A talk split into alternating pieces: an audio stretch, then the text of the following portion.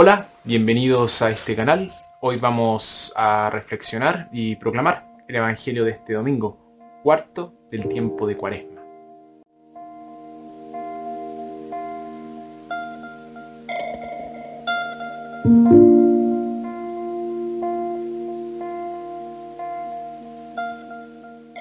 Nuestra primera lectura tomada de Josué, los israelitas libres por fin de la humillación que sufrieron en Egipto entran en la tierra prometida y participan de sus frutos. Nuestra segunda lectura, tomada de la segunda carta a los Corintios, Jesús realizó una reconciliación entre Dios y la humanidad.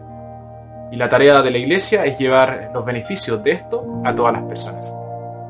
Y nuestro Evangelio, tomado del Evangelio de Lucas, la parábola del Hijo Pródigo muestra que Dios se deleita en mostrar misericordia a los pecadores arrepentidos. Evangelio de nuestro Señor Jesucristo según San Lucas. Los publicanos y pecadores se acercaban a Jesús para escucharle. Por esto los fariseos y los maestros de la ley lo criticaban entre sí. Este hombre da buena acogida a los pecadores y come con ellos. Entonces Jesús les dedicó esta parábola. Había un hombre que tenía dos hijos. El menor dijo a su padre, dame la parte de la hacienda que me corresponde. Y el padre repartió sus bienes entre los dos. El hijo menor juntó todos sus saberes y unos días después se fue a un país lejano. Allí malgastó su dinero, llevando una vida desordenada. Cuando ya había gastado todo, sobrevino en aquella región una escasez grande y comenzó a pasar necesidad. Fue a buscar trabajo y se puso al servicio de un habitante del lugar, que lo envió a su campo a cuidar cerdos. Hubiera deseado llenarse el estómago con las bellotas que daban a los cerdos, pero nadie se las daba. Finalmente recapacitó y se dijo, ¿cuántos asalariados de mi padre tienen pan de sobra, mientras yo aquí me muero de hambre? Tengo que hacer algo, volveré donde mi padre y le diré, Padre, he pecado contra Dios y contra ti. Ya no merezco ser llamado hijo tuyo. Trátame como a uno de tus asalariados. Se levantó pues y se fue donde su padre. Estaba aún lejos cuando su padre lo vio y sintió compasión. Corrió a echarse a su cuello y lo besó. Entonces el hijo le habló. Padre, he pecado contra Dios y ante ti. Ya no merezco ser llamado hijo tuyo. Pero el padre dijo a sus servidores, rápido, traigan el mejor vestido y pónganselo. Colóquenle un anillo en el dedo y traigan calzado para sus pies. Traigan el ternero gordo y mátenlo. Comamos y hagamos fiesta. Porque este hijo mío estaba muerto y ha vuelto a la vida. Estaba perdido y lo hemos encontrado. Y comenzaron la fiesta.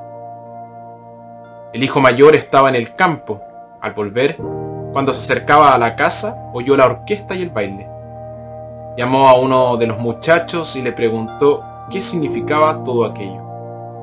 Él le respondió, tu hermano ha regresado a casa, y tu padre mandó matar el ternero gordo, por haberlo recobrado sano y sano. El hijo mayor se enojó y no quiso entrar. Su padre salió a suplicarle, pero él le contestó, Hace tantos años que te sirvo sin haber desobedecido, jamás, ni una sola de tus órdenes. Y a mí nunca me has dado un cabrito para hacer una fiesta con mis amigos. Pero ahora que vuelve ese, ese hijo tuyo, que se ha gastado tu dinero con prostitutas, haces matar para él el ternero gordo. El padre le dijo, Hijo, tú estás siempre conmigo y todo lo mío es tuyo pero había que hacer fiesta y alegrarse, puesto que tu hermano estaba muerto y ha vuelto a la vida. Estaba perdido y ha sido encontrado. Palabra del Señor.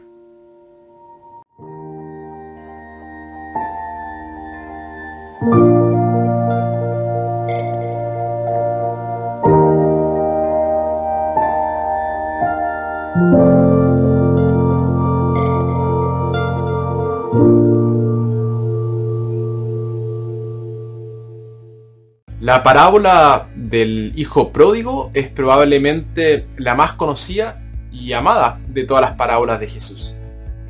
Sin embargo, algunos sostienen que es una historia injusta. Sienten pena por el hijo mayor, convencidos de que recibió un trato injusto. Creen que el hijo menor se salió con la suya y debería haber sido castigado. Debería haberle dado una lección y veamos si tal actitud está justificada. El hijo mayor estaba decidido a tener su aventura. Partió hacia una ciudad donde los apetitos de todo tipo podían ser satisfechos. Pero cuando se le acabó el dinero, las luces brillantes se, se desvanecieron, se empezaron a apagar y todas las puertas se cerraron para él. Se compadeció de sí mismo su propio dolor le hizo darse cuenta del dolor que le había causado a su padre. Así que se dijo a sí mismo, volveré a mi padre y le diré que lo siento. Y fue una decisión valiente y requirió mucho coraje para llevarla a cabo. No es fácil decir lo siento, incluso por un asunto tan trivial. El viaje de regreso fue triste, solitario y me imagino que temeroso. Es fácil volver a casa cuando eres un héroe cargado de trofeos y gloria. Pero el hijo pródigo no tenía trofeos que mostrar a su padre, ni mucho menos logros con los que ganarse su alabanza, su bienvenida y su amor. Regresaba a casa con las manos vacías, pero aún regresaba a casa cargado de vergüenza y desgracia. Todo estaba fuera de sus manos. Supongamos que su padre no lo aceptara de vuelta. ¿Qué haría entonces? Se merecía ser castigado, y lo sabía, ya hasta lo pidió. Sin embargo, el castigo era lo último que necesitaba. En cualquier caso ya había sido castigado. No lo pasó bien. Tal vez tuvo el placer, pero ciertamente no tuvo alegría. Había sufrido mucha hambre, soledad, degradación de alma, el dolor del remordimiento, la sensación de, de traición. Cada pecado suyo había traído consigo su castigo, seguro y rápido. Pecar es sufrir. No necesitaba más castigo. Tampoco necesitaba que le enseñaran una lección. Y había aprendido una lección. Algo que es mucho más importante. Había aprendido algunas verdades muy dolorosas sobre sí mismo, sobre los demás y sobre la vida. Había comido del fruto prohibido y lejos de estar satisfecho se quedó con un sabor amargo en la boca. Si se hubiera encontrado con el rechazo, lo habría destruido. ¿Qué sucedió?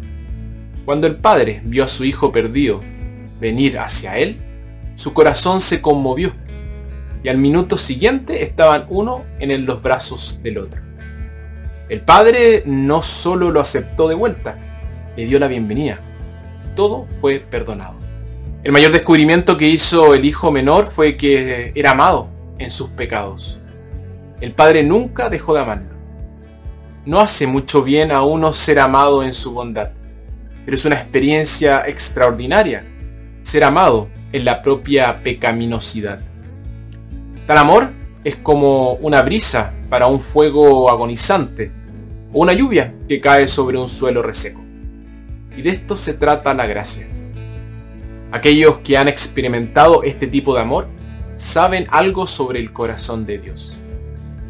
El perdón de Dios no es un perdón frío y desganado, sino cálido y generoso. Dios no solo nos perdona, nos ama y nos lo hace saber. La historia no nos da una licencia para pecar, pero sí muestra que si a causa de, de la debilidad o la maldad humana pecamos, entonces podemos regresar. Nuestro pasado puede ser superado. Podemos hacer un nuevo comienzo. Y esta es la gran lección de la parábola. En el momento en que el hijo pródigo cayó de rodillas y lloró, hizo de su haber desperdiciado sus bienes con prostitutas, su pastoreo de cerdos y el hambre de las cáscaras que comía, momentos hermosos y santos en su vida. Es muy difícil para la mayoría de la gente captar esa idea.